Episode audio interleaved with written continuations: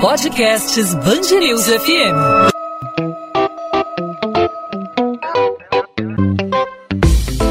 Dois às 20, com Maurício Bastos e Luana Bernardes.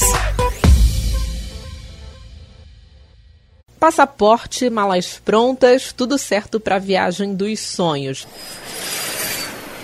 mas a disseminação do coronavírus por todo o mundo preocupa os viajantes, especialmente quem tem viagem programada para a Itália, um dos países mais afetados pela doença.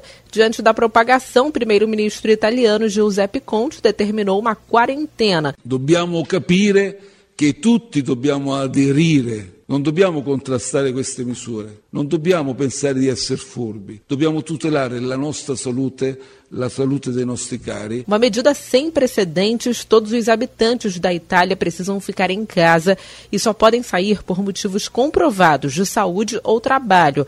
Até o Papa Francisco cancelou compromissos por tempo indeterminado diante de um caso confirmado no Vaticano. Ele tem rezado as missas em uma capela particular com transmissão via internet. E nesta terça-feira o pontífice pediu que padres visitem pacientes que não podem sair de casa.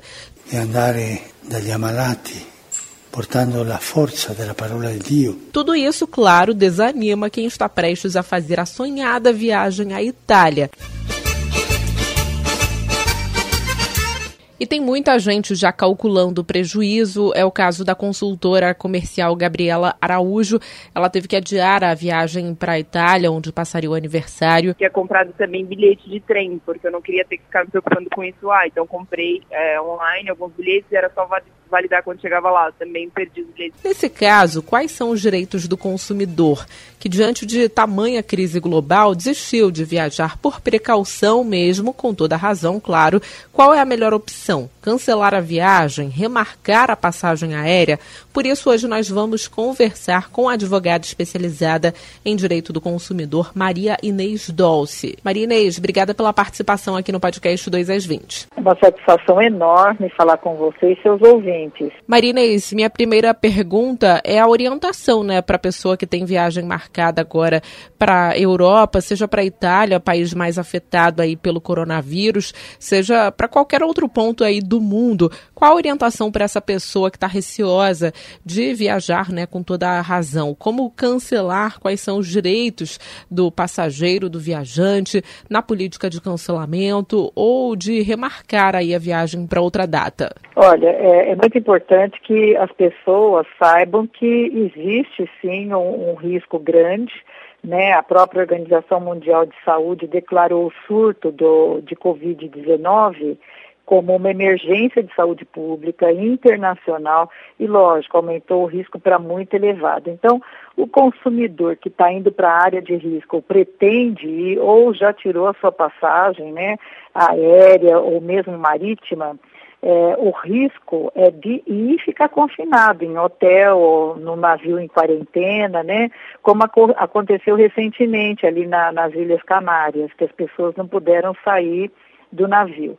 Então, um outro temor também é de propagar essa infecção, né? Então, o importante nesse momento é que as pessoas tentem cancelar suas passagens para aqueles destinos de, de, de risco e, é, é, logicamente, tem que ver quais foram os meios que ela é, contratou é, a sua viagem. Se ela fez sozinha, ela tem que tentar fazer esse cancelamento sozinha é, ela pode, inclusive, ter o dinheiro de volta ou mesmo poderá ter é, ali a oportunidade de uma nova viagem em até um ano, né? A outra dificuldade que o consumidor pode ter em relação às empresas de cruzeiros marítimos, que se negam a reagendar a viagem sem custo para o passageiro que está cancelando o passeio.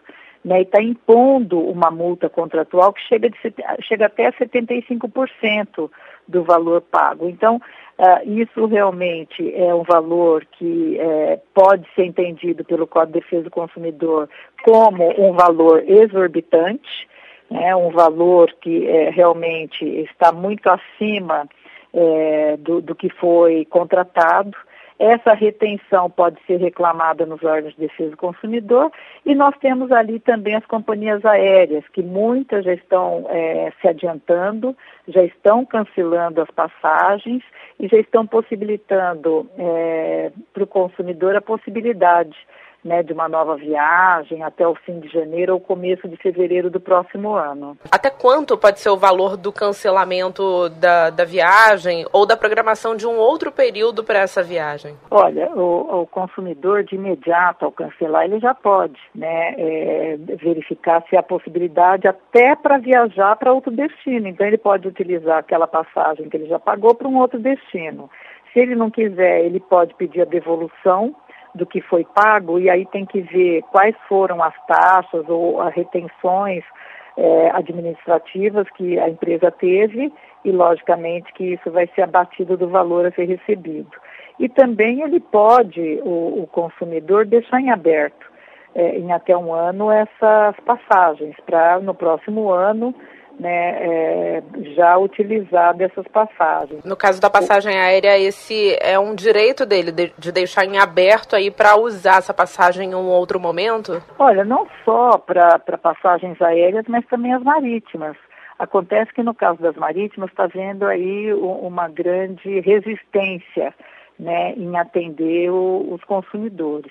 Então, os consumidores, eles têm essas alternativas, eles podem é, recorrer às empresas contratadas para tentar celebrar um acordo, remarcar viagem, receber o dinheiro de volta, é, deixar em aberto para uma outra oportunidade, de forma extrajudicial.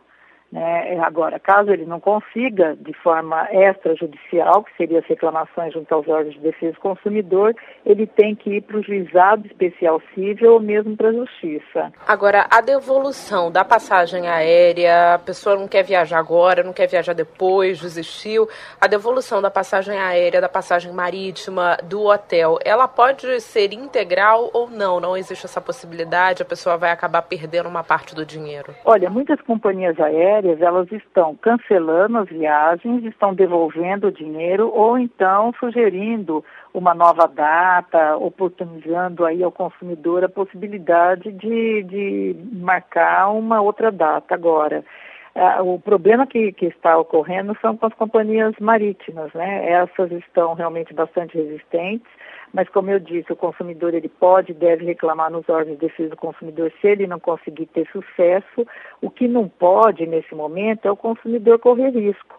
Né, porque como eu estava dizendo, a própria Organização Mundial de Saúde, ela já aumentou o risco para muito elevado em algumas regiões da Europa e mesmo da, da África, né, e na China. Então o consumidor ele tem que ter esse cuidado no momento e, e, realmente não colocar a sua saúde e a sua segurança em risco. No caso das viagens marítimas, você acha que existe uma preocupação das empresas porque é, são viagens sazonais, dependendo do hemisfério onde a pessoa está, seja o norte ou o sul, são viagens sazonais, né? Existe provavelmente essa preocupação das empresas marítimas com essa mudança, com cancelamento ou remanejamento da viagem? Olha, sem dúvida, elas devem ter algum dos motivos, né, para estar tá fazendo isso, mas é, não pode colocar a saúde do consumidor em risco e a própria segurança, porque o que pode acontecer é que eles vão acabar saindo, vão fazer o passeio e, e os passageiros uh, certamente se tiver risco grande, não vão poder desembarcar. Eles vão ter que ficar em quarentena dentro de, do, do, próprio navio, como já ocorreu é, esse ano. Agora, o, o, que não pode, por exemplo, é o, eles é, se mostrarem resistentes, mesmo sendo viagens sazonais, é uma questão de saúde pública, né? Então eles não podem se negar. Por isso que o consumidor tem a seu favor as reclamações nos órgãos de defesa do consumidor, na justiça é, ah, no juizado especial civil, que é aquele antigo de pequenas causas, ou na justiça comum para reaver o seu dinheiro, para reaver o que foi pago e ser restituído adequadamente. Maria Inês, obrigada pela participação aqui no podcast 2 às 20, por tirar as dúvidas aí dos ouvintes que estão com viagem marcada ou que estão com um pouquinho de medo e receio de programar uma viagem. Obrigada pela sua participação. Obrigada e até a próxima.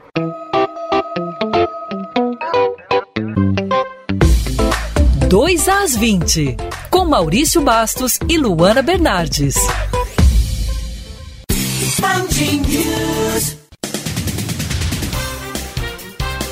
O Ministério Público Estadual e a Polícia Civil realizam uma operação contra alvos ligados à empresa pública de turismo do município do Rio de Janeiro. Ao todo foram 17 mandados de busca e apreensão. Os investigadores apuram suspeitas de irregularidades envolvendo empresas contratadas pela Prefeitura.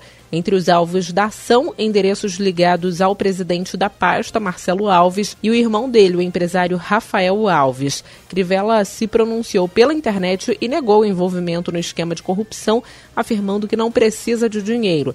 Marcelo Alves não se pronunciou e o irmão dele, Rafael Alves, não foi localizado até o fechamento desse podcast. Atualização do caso ao longo da nossa programação em 90.3 FM. O governador do Rio, Wilson Witzel, vai recorrer da decisão da Justiça que concedeu liminar para que seja oferecido imediatamente um desconto de 25% no valor da conta cobrada pela SEDAI. Segundo a decisão da juíza Maria Cristina Berardo Hucker, a SEDAI será obrigada a reduzir o valor sobre o fornecimento de água em 50%. A medida ocorre após os consumidores terem recebido água com gosto, cheiro e cor alterados.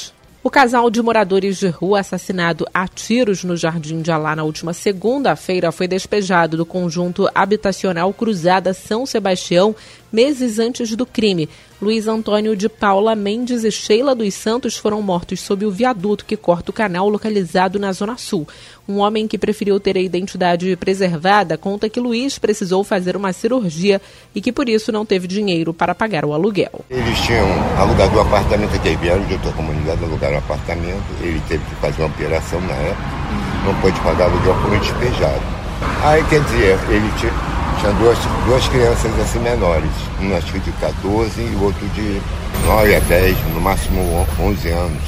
Então a minha esposa pegou, ficou com eles alguns dias. Atualização sobre o coronavírus. Oito pessoas são confirmadas com o novo coronavírus no Rio de Janeiro. São cinco casos a mais do que o último balanço divulgado pela Secretaria de Estado de Saúde. No entanto, o número ainda não foi contabilizado pelo Ministério da Saúde. São seis pacientes na capital fluminense, um em Niterói e um em Barra Mansa. Em todos os casos, a transmissão aconteceu fora do Brasil, ou seja, não houve disseminação ativa do vírus no Rio. 2 às 20.